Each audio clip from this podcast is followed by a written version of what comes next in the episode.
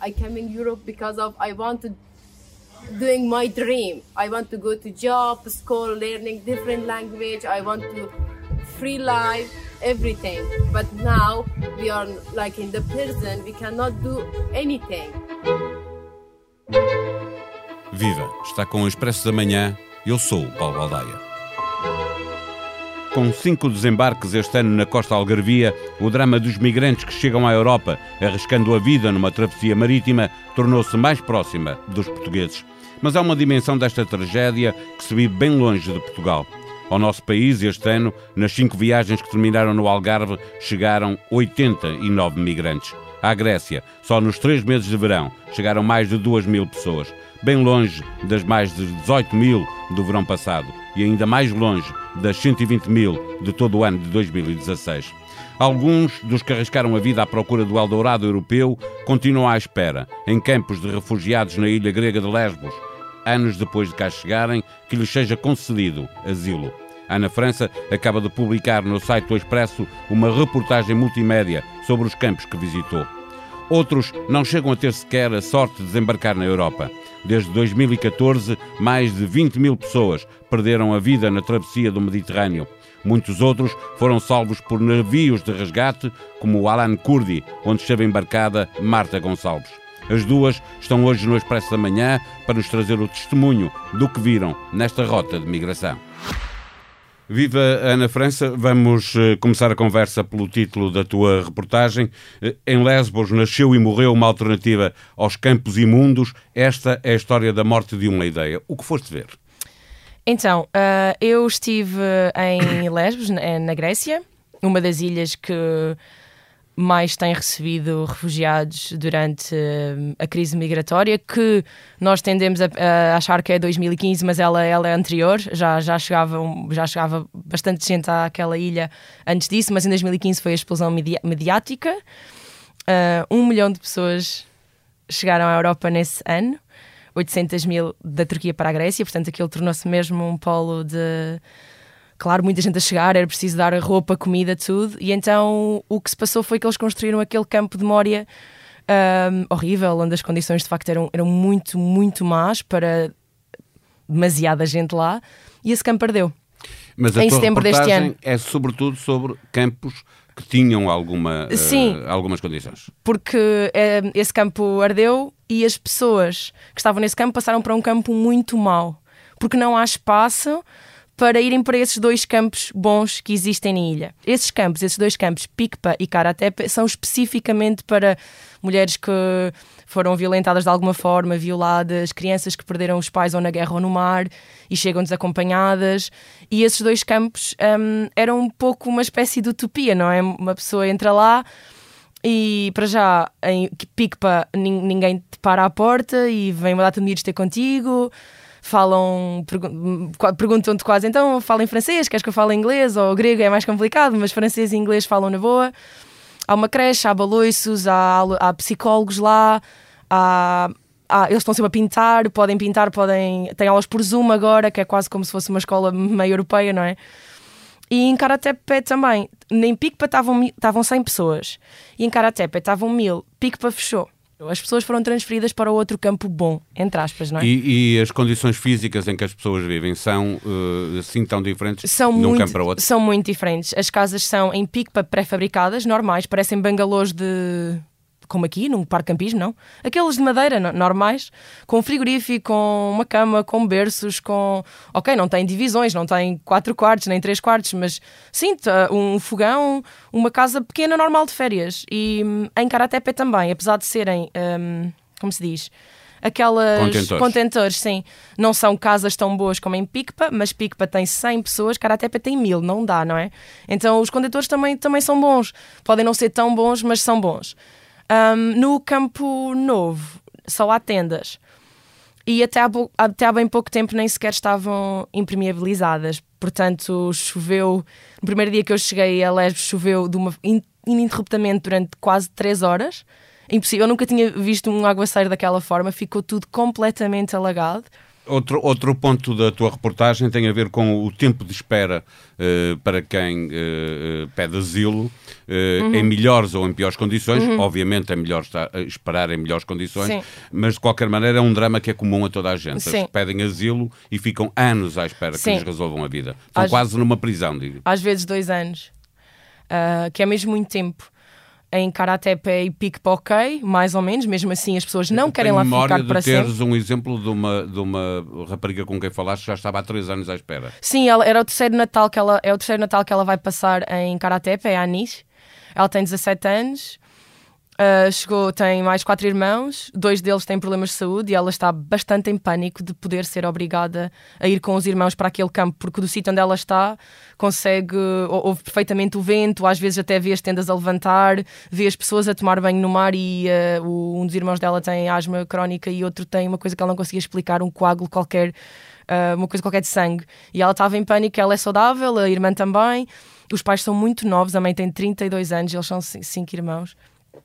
Uh, mas eles estavam com muito medo de ir para lá. Então há, já tiveram duas, uh, dois processos uh, rejeitados e os, e os documentos deles estão perdidos porque, como memória ardeu, eles voltaram a fazer uma espécie de asilo, processo de asilo do princípio.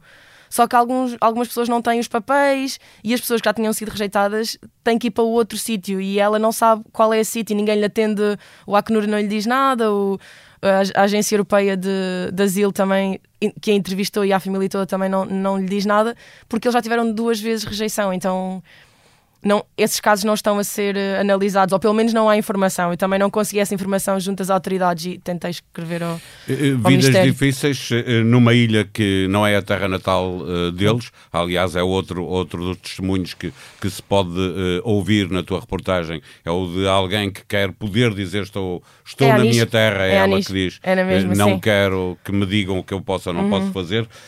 finalmente, Ana, na ilha de Lesbos, onde chegam milhares de migrantes todos os anos, percebe-se algum sentimento anti-refugiados, anti-imigrantes? Sim, percebe-se algum. Um, eu falei com algumas pessoas que até nem queriam muito dar o nome, gravadas nem pensar, que é, aquela história que nós já ouvimos muitas vezes e não, não é muito diferente em, na Alemanha ou na Áustria. As pessoas estão, estão ok até um certo ponto de receber pessoas e depois a diferença parece-lhes demasiado. De repente há, há, não sei, talvez uma família maior de pessoas cobertas ou negras que passa na rua e alguma coisa ali. Porque é que nós temos mesas e mesas e mesas e mesas ou, ou as nossas praças estão cheias que se calhar, ou seja, aquelas pessoas não vão fazer provavelmente mal nenhum. E eu acho que os gregos sabem isso.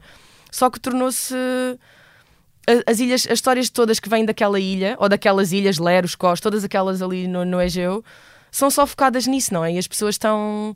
As pessoas têm medo que, que as ilhas fiquem famosas por aquilo e acabem por todo o dinheiro da União Europeia para aquilo. E, e eu, quando estava lá, vi uma manifestação que eu achei muito engraçada. Não tinha nada a ver com refugiados. Estavam pessoas a pedir uh, contratos decentes para os filhos, porque era só contratos precários, portanto, ou para os filhos e para os netos, reformas e acesso a um hospital melhor, porque aquele estava. E eu perguntei a duas ou três pessoas e ninguém me disse que, que, que o problema era os refugiados. O problema é o problema que toda a gente na Europa tem, não é? No sul da Europa ou não na Europa se calhar rica, mas sim, nós, nós temos os problemas em Lesbos que há em Portugal. Há aquela questão de estarem a oferecer 2 mil euros. 2 mil euros para voltar para o, para o Afeganistão. O que é que as pessoas vão fazer com, com 2 mil euros? Pagaram mais para chegar à Europa. Muito mais. A, a Anis pagou, nove, a família dela pagou 950 euros por pessoa.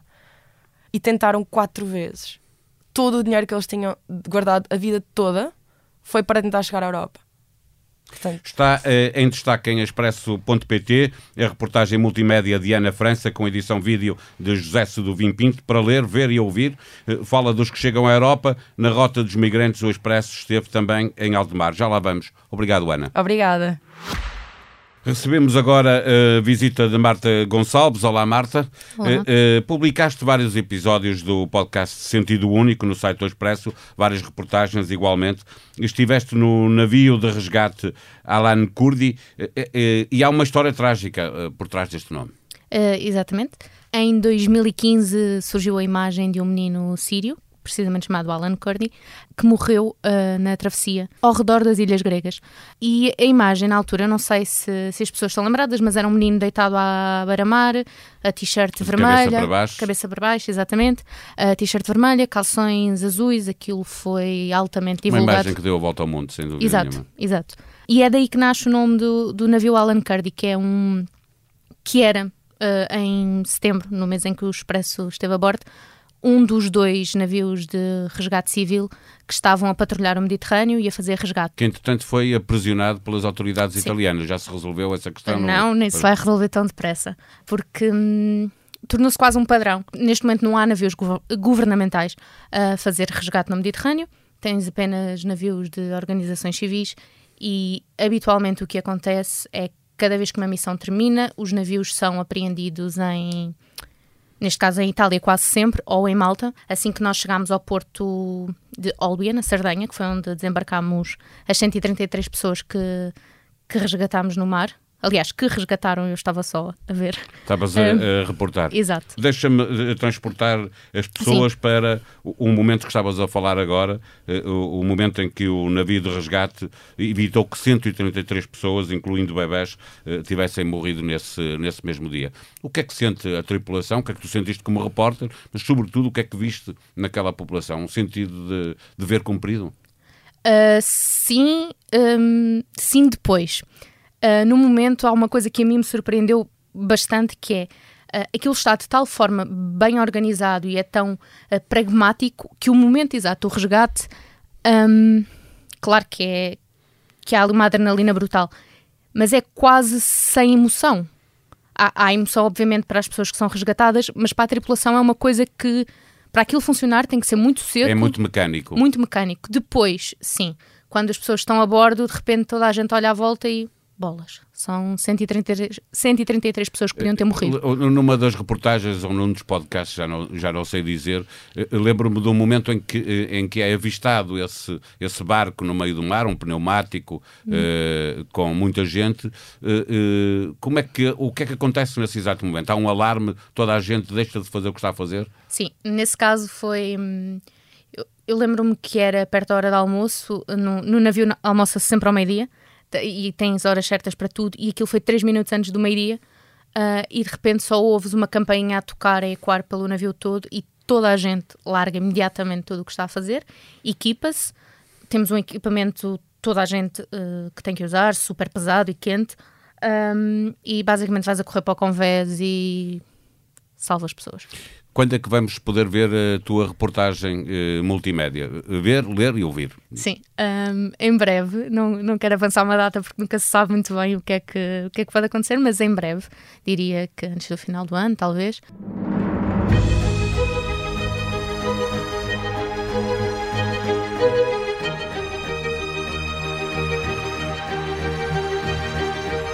Recebemos hoje a visita de duas jornalistas do Expresso, Marta Gonçalves e Ana França. Uma acaba de publicar uma reportagem multimédia sobre os campos de migrantes na Grécia e a outra prepara-se para publicar também uma reportagem multimédia sobre o tempo que passou a bordo do navio de resgate Alan Kurdi quatro reportagens do Expresso publicadas entre 2019 e 2020 venceram os prémios de ciberjornalismo do ObCiber na categoria Reportagem Multimédia, Infografia Digital e Narrativa Vídeo Digital. Criados em 2008, estes galardões são atribuídos anualmente com o objetivo de reconhecer o que de melhor é produzido em Portugal na área do jornalismo digital razões mais do que suficientes para fazer uma visita ao site do Expresso e ver reportagens multimédia, fotogalerias, infografias ou jornalismo de dados em 2.59. Tenham um bom dia, nós voltamos amanhã.